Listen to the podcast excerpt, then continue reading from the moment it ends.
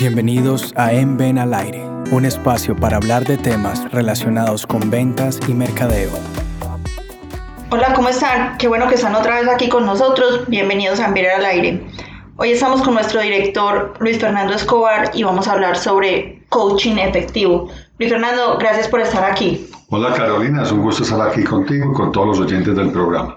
Bueno, en episodios pasados hemos hablado sobre cómo las personas deben ser disciplinadas, cumplir con sus metas, cómo ellos deben hacer su trabajo, hacer las cosas bien, ¿cierto? Pero qué bueno que ahora hablemos es sobre los líderes, porque las personas pueden tener buenas intenciones, hacen bien su trabajo, se desempeñan bien, pero cuando se presentan fallas en las empresas, viene generalmente de la cabeza, ¿cierto? Y como se dice, como es la cabeza del cuerpo. Entonces, eh, al hacer evaluaciones de equipos, lo que pasa es de que les tiran la culpa, digámoslo así, todo lo reflejan es en el equipo y en el desempeño del equipo, pero no se evalúa la cabeza, es el líder de equipo. Entonces, ¿cómo es que esos, esos líderes, esos gerentes, esos coordinadores deben llevar a su equipo, hacerles un coaching, ser realmente un líder y no el jefe de siempre? Bueno, eh, que todo, lo que cuando hablas de fallas hay que mirar unas estadísticas y son las siguientes. En los procesos que hemos realizado los últimos años sobre coaching y liderazgo efectivo de ventas, vemos como entre el 70 y 80% de los equipos de ventas que no tienen resultados se debe a una falta de liderazgo. Sí, suena muy alta la cifra, pero así es, no es por factores de mercado, la competitividad del portafolio, de los precios, sino entre 70 y 80% de las veces es porque el líder no está realizando su función, su coaching al equipo. ¿De qué se trata un coaching efectivo? Mire, hay que hacer coaching con el equipo de dos maneras, uno personal y uno profesional. Uno personal es que hay que desarrollar las personas. Eso no quiere ser los mejores amigos, decir los mejores amigos, eh, venga pues yo me introduzco en su vida, no. Pero sí tener un conocimiento claro de las expectativas personales, del desempeño personal, de la vida de ese funcionario. Y el coaching profesional consta es del desarrollo de las habilidades y competencias técnicas que los llevan a ser un mejor comercial, a lograr los resultados y a superarlos. Tienen que darse ambos porque el ser es fundamental para tener un mejor saber y un mejor hacer. En este caso, realmente esa es la combinación de un líder. Un líder está no para vender, sino para que el equipo, cada uno de los miembros de su máximo potencial se desarrolle y cumple y supere las metas, no para que el líder venda. O sea que el líder trabaja para el equipo y no el equipo para el líder. ¿Cómo puede hacerse estas, estas acciones que, que estamos mencionando? Porque, por ejemplo, eh, se les da los, generalmente en ventas son unos presupuestos que se deben cumplir en el año, ¿cierto? Más no se dice cómo o se les ayuda a desarrollar, sino tiene que vender mil millones en el año y, y listo. Y usted entonces vea qué hace y qué pasa. Entonces ya demos estrategias de cómo entrar hacer ese coaching también en la parte la escucha del equipo, ¿cierto? No solamente de escucharlos cuando, ah, no, es que vamos súper bien en el, en el, en el cumplimiento, en el, proceso, sino también escuchar qué es lo que le está pasando al equipo y por qué no se está alcanzando eso, cómo hacemos entonces. Bueno, una primera parte es que eh, desde la gerencia general o desde la dirección general se entienda que los líderes o los que van a ser líderes requieren formación como líderes, como coach Muchas veces al mejor vendedor lo nombramos líder y no lo preparamos para el cargo y se estrella no desempeña bien sus funciones. De ser líder también es algo que no solamente exige las condiciones innatas para, de liderazgo y todo eso, dirección de equipos, también hay que prepararse y estudiar para eso. la primera parte es la formación. Segundo es, es respetar el tiempo, asignar un tiempo para las reuniones individuales con su equipo, lo que decía yo, las reuniones personales, conocer qué es lo que motiva a su gente, a cada uno, qué lo motiva porque está en la empresa, eh, cómo se siente, para las reuniones personales y para las reuniones profesionales.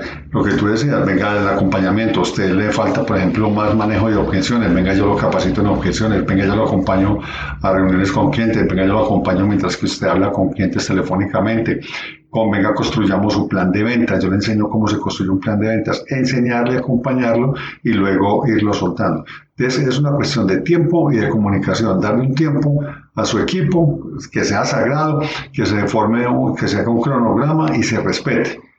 ¿no es cierto? Y segundo, que, que se haga un acompañamiento y un seguimiento para, con el equipo. Esto es de diálogo, esto es de comunicación permanente del líder con el equipo. De resto, para reunirse a las 8 de la mañana todos los días y decirle vaya vende y vaya cobre, eso lo hace cualquiera. Eso no es liderazgo. Como tú decías al principio, eso es una jefatura. Y ya las jefaturas están mandadas a recoger. Bueno, y también, digamos, otra queja recurrente en los equipos eh, de que eh, pues no son escuchados. Ellos mismos dicen, pero ¿por qué no hacemos esta estrategia? O ¿por qué no hacemos esto? Pero no son escuchados, sino que tiene que ser lo que esta persona diga, el, líder. O peor, simplemente el líder o, digamos el, el, jefe de área dice, mire, usted va mal en los indicadores, fíjese qué va a hacer. Entonces eh, ya están esas dos situaciones que qué es lo que se debe hacer y si ese líder no está funcionando, ese, ese jefe, digámoslo así, ese gerente de área, entonces, ¿qué es lo que debe hacer la, gerencia general, digamos, en este caso también?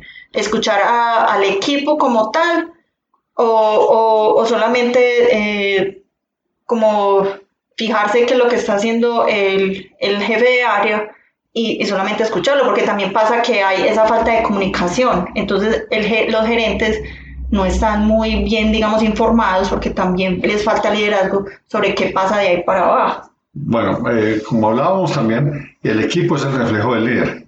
Así como el equipo de ventas es el reflejo del líder del, del, líder del equipo. En organización, planeación, ejecución, comportamiento, los equipos gerenciales también son reflejo de la gerencia general.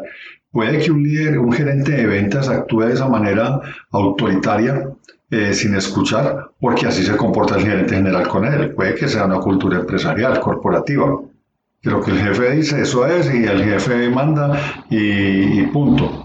¿No es cierto? Si ese tipo de situaciones están presentando uno como, como área de gestión humana o como área de gerencia general, ve un comportamiento de ese tipo de un gerente de ventas, lo, lo obligatorio es hablar con él, mostrarle qué está sucediendo y cómo puede mejorar. Nosotros nos, nos ha tocado varios casos de esos y hemos logrado hacer un coaching con gerentes de ventas donde ellos han desarrollado sus competencias, han entendido cuál es el liderazgo del siglo XXI y han modificado su comportamiento para bien del equipo y bien de la empresa.